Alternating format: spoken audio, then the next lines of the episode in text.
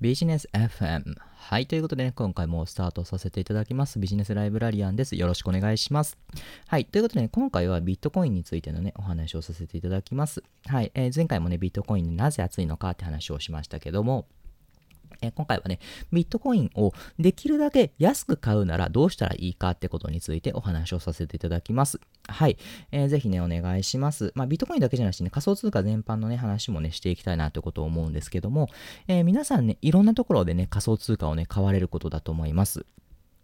はい。えっ、ー、と、基本的に、まあ、今のところね、日本円で購入することができる取引所は、えー、日本のね、国内の、えー、企業がほとんどかなということを思います。あの、もちろんね、アメリカドルに変えたりとか、他のね、他の国の通貨に変えた上で、え、海外サイトを使うっていう方法もありますけども、まあ、今日はね、あのまあ一般的なね、あの一番ね、馴染みがある、まあ、日本円での買い方についてね、お話をしていきたいということを思います。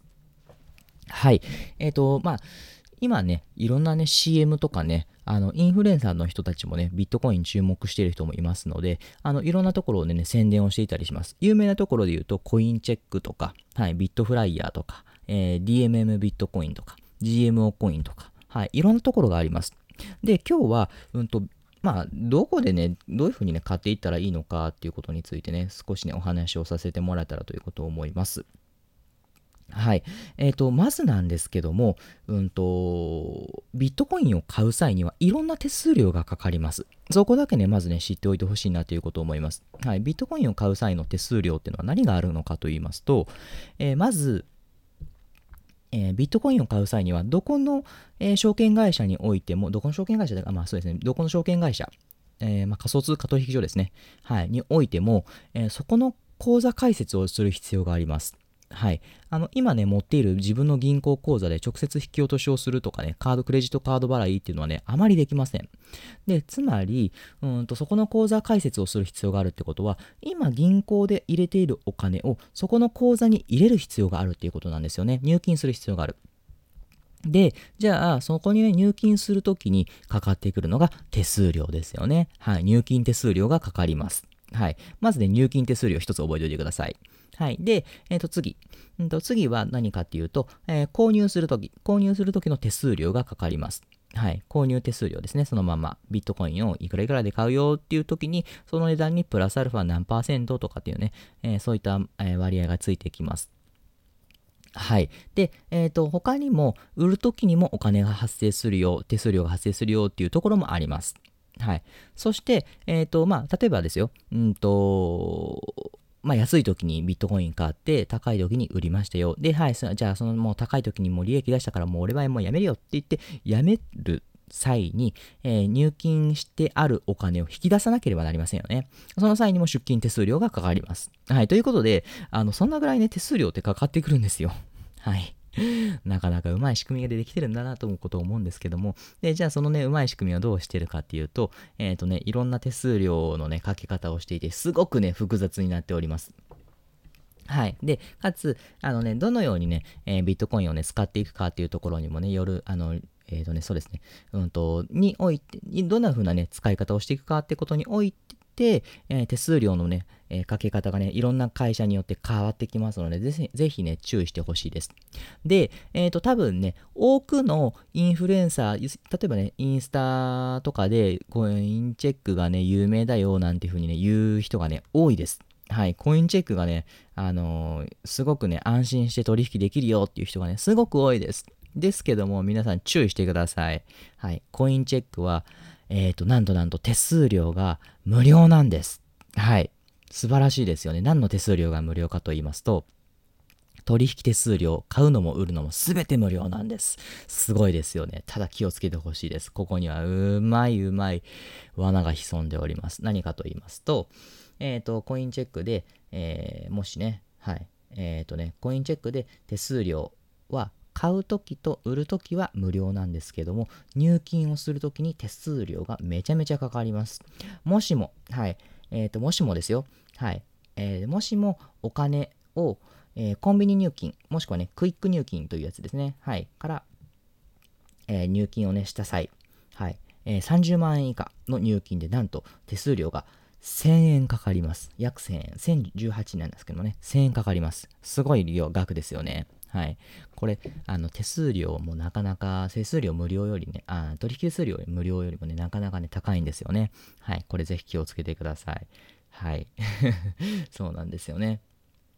はい。で、えっ、ー、と、まあ、他にも、実はこうやってね、販売所手数料無料のところもありますし、逆に入出金手数料がね、安いところもあります。いろんなところがあります。はい。なので、その辺はね、ぜひね、あの、いろいろ調べてみてほしいなっていうことを思います。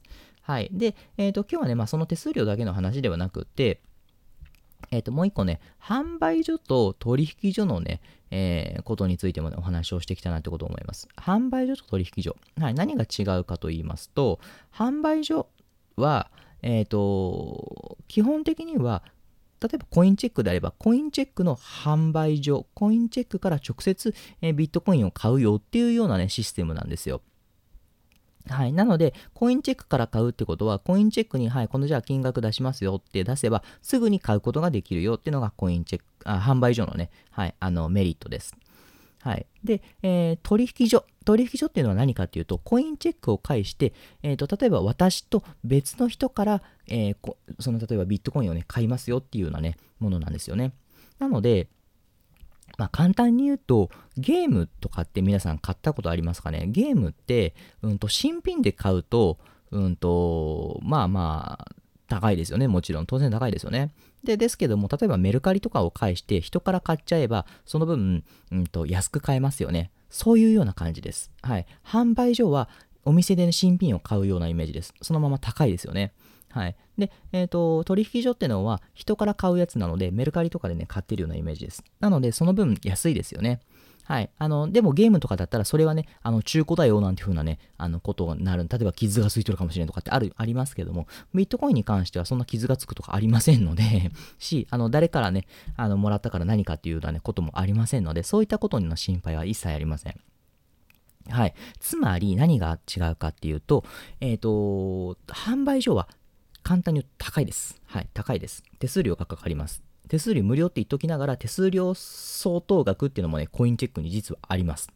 はい。で、販売所の方は、えー、そういったものがね、ほとんどあの安く抑えられています。人から直接買っているものなので、えー、安く抑えられています。